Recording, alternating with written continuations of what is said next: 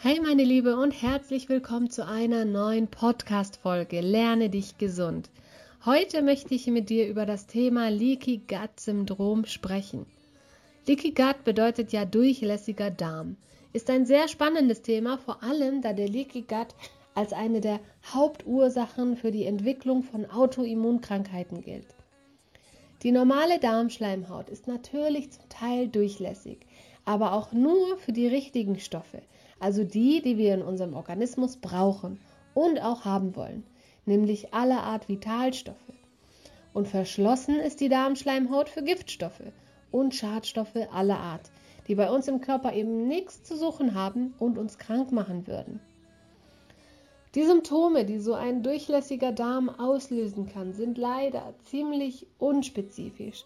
Das können sein chronische Gelenkschmerzen, chronische Muskelschmerzen, Konzentrationsstörungen, Blähungen, Migräne, Stimmungsschwankungen bis hin zu Depressionen, Nervosität, Akne, Ekzeme, ein allgemein schwaches Immunsystem, immer wiederkehrende Blasen- oder Vaginalinfekte, chronische Müdigkeit, Unverträglichkeiten zu verschiedenen Lebensmitteln, Reizdarmbeschwerden und vieles mehr.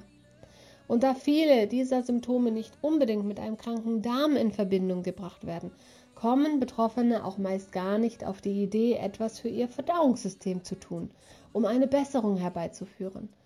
Auch für Ärzte ist es natürlich knifflig, das erstmal herauszubekommen. Vor allem, weil die meisten darauf spezialisiert sind, Symptome zu lindern und nicht nach der Ursache zu forschen, die aber so wichtig wäre zu kennen. Im Laufe der Jahre entwickeln sich dann so ernsthafte Beschwerden. So werden besonders die chronischen entzündlichen Darmerkrankungen wie Morbus Crohn und Colitis ulcerosa mit dem Leaky Gut Syndrom in Verbindung gebracht. Genauso Allergien, Asthma und eben Autoimmunerkrankungen.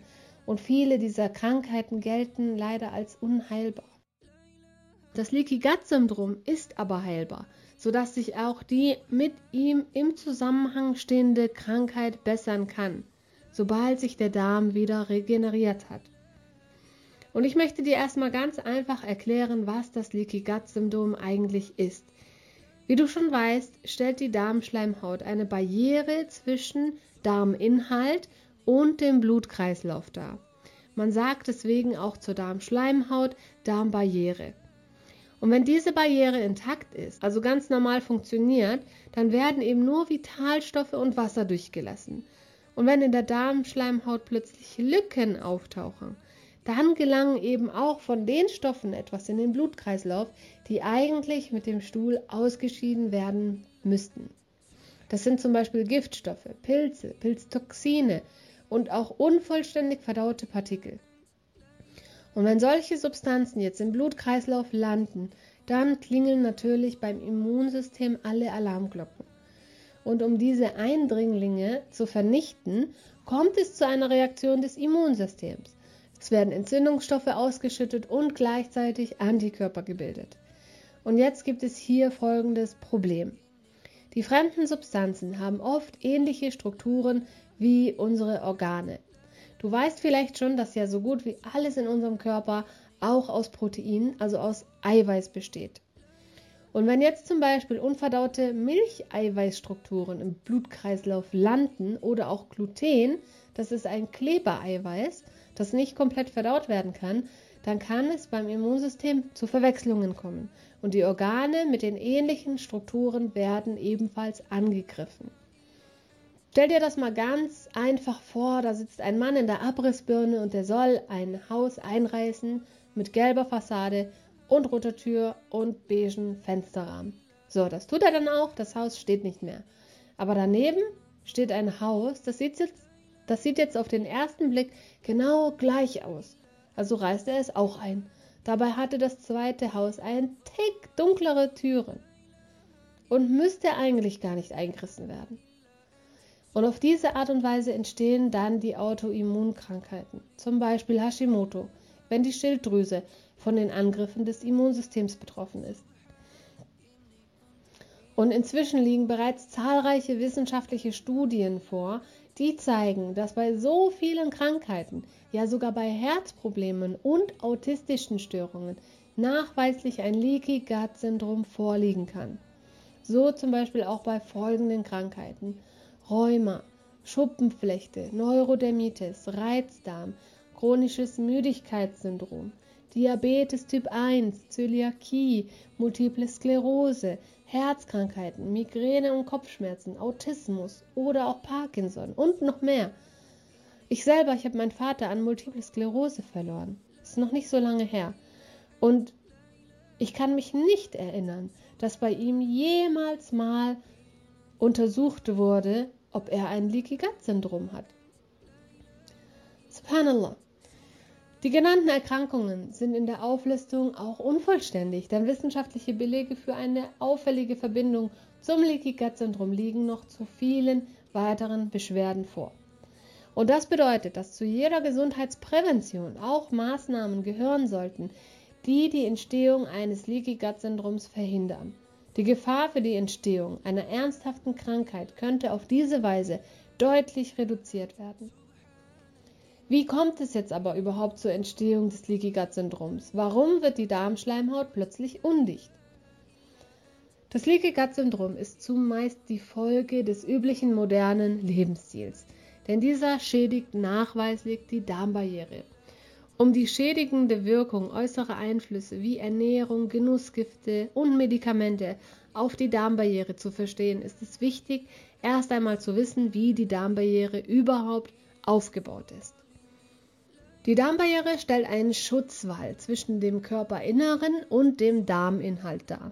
Sie verhindert also, dass mit der Nahrung eintreffende Schadstoffe und Bakterien sowie Nahrungspartikel in den Blutkreislauf gelangen. Und zu diesem Zweck verfügt sie über mindestens drei verschiedene Schutzschichten.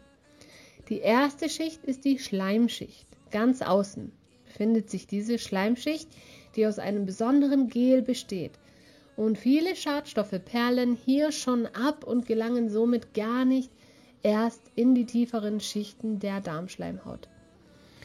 Mit dem Schleim wird auch das sogenannte SLGA in das Darminnere abgegeben. Das ist das sogenannte sektorische Immunglobulin A, das in spezielle Zellen unter der Darmschleimhaut gebildet wird. Das SLGA ist ein Antikörper und gehört somit zum Immunsystem.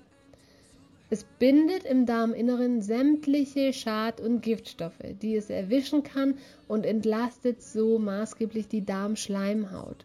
Denn sobald dieses Antikörper ein Virus oder ein Toxin, ein Giftstoff, gebunden hat, wird dieses in jedem Fall mit dem Stuhl ausgeschieden und kann dann nicht mehr zur Darmschleimhaut, geschweige denn durch sie hindurch in die Blutbahn gelangen. Je besser der Darm daher mit diesem SLGA, mit diesem Antikörper versorgt ist, umso stärker das Immunsystem und umso besser ist die Darmschleimhaut geschützt. Das ist die erste Schicht, die Schleimschicht. So, dann haben wir die Darmflora. Auf der Schleimschicht sitzt die Darmflora. Hier hat es bis zu 100 Billionen Darmbakterien. Und die Darmflora hat viele Aufgaben. Sie kümmert sich zum Beispiel darum, dass die Schleimschicht immer wieder neu aufgebaut wird. Sie trainiert das Immunsystem und sie produziert Nährstoffe für die Darmschleimhautzellen. Die wichtigste Aufgabe der Darmflora ist jedoch, dass sie schädliche Bakterien und Pilze verdrängt, denn diese würden die Schleimhaut angreifen. Das war jetzt die zweite Schicht. Und jetzt kommt unsere Darmschleimhaut. Sie besteht aus Schleimhautzellen, die über sogenannte Tight Junctions miteinander verbunden sind. Dabei handelt es sich um bänderförmige Proteine, ja, die die Zellen einfach zusammenhalten. Gäbe es diese Bänder nicht, könnten Schadstoffe ungehindert durch die Zwischenräume also zwischen den einzelnen Zellen schlüpfen und in den Blutkreislauf gelangen. Und diese Bänder ziehen eben praktisch diese Zellen so weit zusammen, so dicht zusammen, dass da kein Durchkommen für diese Giftstoffe und Schadstoffe ist. Und beim Leaky Gut Syndrom sind alle diese Schutzsysteme beschädigt. Was heißt, die Schleimschicht wird immer dünner, Die Menge dieses SLGA, also unseres Antikörpers, wird reduziert, die Darmflora ist gestört und die Bänder, die die Schleimhautzellen zusammenhalten, funktionieren nicht mehr so, so dass zwischen den Zellen Lücken entstehen. Der Darm ist jetzt undicht geworden und es kommt zu Entzündungen, die nicht selten die Durchlässigkeit der Darmschleimhaut noch weiter erhöhen. Und jetzt können noch mehr Schadstoffe, Gifte und Partikel die Darmschleimhaut passieren, die Entzündung wächst und der Teufelskreislauf ist perfekt. Das Leaky Gut Syndrom entsteht somit durch Faktoren, die die Schleimschicht zerstören, das SLGA reduzieren, also das Antikörper, die Darmflora schädigen und die Darmschleimhaut angreifen. Und jetzt schauen wir uns mal ein paar Gründe an, warum das Leaky Gut Syndrom überhaupt entstehen kann. Und das wäre zuallererst eine falsche Ernährung. Oft zeigt sich, dass Menschen mit einem Leaky Gut Syndrom gerne viel Zucker und isolierte Kohlenhydrate konsumieren und gleichzeitig wenig Ballaststoffe und Gemüse verzehren. Meist werden dann auch noch die falschen Fette gegessen. Und eine solche falsche Ernährung öffnet dem Leaky Gut Syndrom wirklich Tür und Tor. Wenn überdies eine Empfindlichkeit gegen Gluten oder Milcheiweiß vorliegt, dann beschleunigen Milch- und Getreideprodukte die Entwicklung des Leaky Gut Syndroms. Dann kann es passieren, dass das Leaky Gut Syndrom sich durch Medikamente entwickelt. Also viele Medikamente greifen die Darmschleimhaut an und irritieren die Darmflora. Dazu gehören zuallererst natürlich Antibiotika, die nicht nur schädliche, sondern auch gesundheitsfördernde Bakterien töten. Sie dezimieren auf diese Weise die Darmflora womit einfach ein wichtiger Schutzschild der Darmschleimhaut beeinträchtigt wird. Auch Schmerzmittel, die sehr häufig langfristig oder sogar dauerhaft eingenommen werden, beeinträchtigen die Darmbarriere immens. Also zum Beispiel ASS, Ibuprofen, Diclofenac und viele andere. Sie alle sind bekannt dafür, die Magen- und Darmschleimhäute zu schädigen. Cortison ebenfalls ein weiteres Medikament, das der Magen- und Darmschleimhaut zu Leibe rücken kann, so dass auch bei längerer Cortisoneinnahme die Entstehung eines Leaky Gut Syndroms möglich ist. Bestrahlungen und Chemotherapien stellen selbstverständlich ebenfalls eine große Gefahr für die Darmbarriere dar. Beide Behandlungsarten zielen auf Zellen ab, die einen sehr schnellen Zyklus aufweisen, also sich in kurzen Abständen teilen und vermehren. Krebszellen gehören dazu, ja, aber auch leider die Zellen der Darmschleimhaut. Daher kommt es bei Krebsbehandlungen oft zu massiven Magen-Darm-Beschwerden, inklusive dem Leaky Gut Syndrom. Leaky Gut kann sich auch durch Candida entwickeln. Ähm, Candida ist ein Hefepilz, lebt bei ca. 70% der gesunden Erwachsenen im Darm nach Antibiotikatherapien oder auch durch den übermäßigen Verzehr isolierter Kohlenhydrate, Zucker, Weißmehl etc. kann der Hefepilz sich vermehren und jetzt die Darmschleimhaut schädigen. Und ist der Darm schließlich geschädigt und undicht, dann können nicht nur die Pilzgifte, sondern auch der Pilz selbst in den Blutkreislauf gelangen und sich dort bis in die Organe hinein ausbreiten. Leaky Gut kann ebenfalls durch Stress entstehen. Auch Stress kann besonders in Kombination mit Alkohol, Zucker und Medikamenten zu Candida-Befall führen und auf diese Weise die Darmschleimhaut schädigen. Was gibt es noch? Leaky Gut Syndrom durch Vitalstoffmängel. Natürlich ist die Darmschleimhaut auch auf Nähr- und Vitalstoffe aller Art angewiesen. Und herrscht hier irgendwo ein Mangel, dann leidet auch die Darmschleimhaut und ihre Funktionsfähigkeit nimmt ab. Dann kann sich das Leaky Gut Syndrom entwickeln durch Infektionen des Verdauungsapparates. Also Bakterien, Pilze, Parasiten und Viren bringen das gesunde Milieu im Körper einfach aus dem Gleichgewicht und es kommt zu Magen-Darm-Infekte. Meist werden dann auch entsprechende Medikamente eingenommen, sodass nicht nur die Erreger selbst, sondern auch die Arzneimittel dem Darm schwer zusetzen. Daher sind Darminfekte in manchen Fällen auch nach der akuten Phase noch lange nicht vorbei. Zwar hat sich die Verdauung wieder einigermaßen normalisiert, aber so richtig gut geht es einem irgendwie noch nicht. Und möglicherweise ist ein Leaky Gut Syndrom entstanden und verhindert jetzt die endgültige Regeneration. Dann Nahrungsmittelunverträglichkeiten können auch zum Leaky Gut Syndrom führen. Manchmal liegt eine Nahrungsmittelallergie vor, von der man gar nichts weiß. Zwar leidet man an allerlei Beschwerden, man kann sie aber nicht zuordnen. Und es kann daran liegen, dass sich manche Nahrungsmittelallergien zeitversetzt äußern. Du isst also beispielsweise ein Stück Käse, hast aber erst am nächsten Tag eine verstopfte Nase oder eine belegte Stimme. Und an den Käse als möglichen Auslöser denkt man natürlich nicht.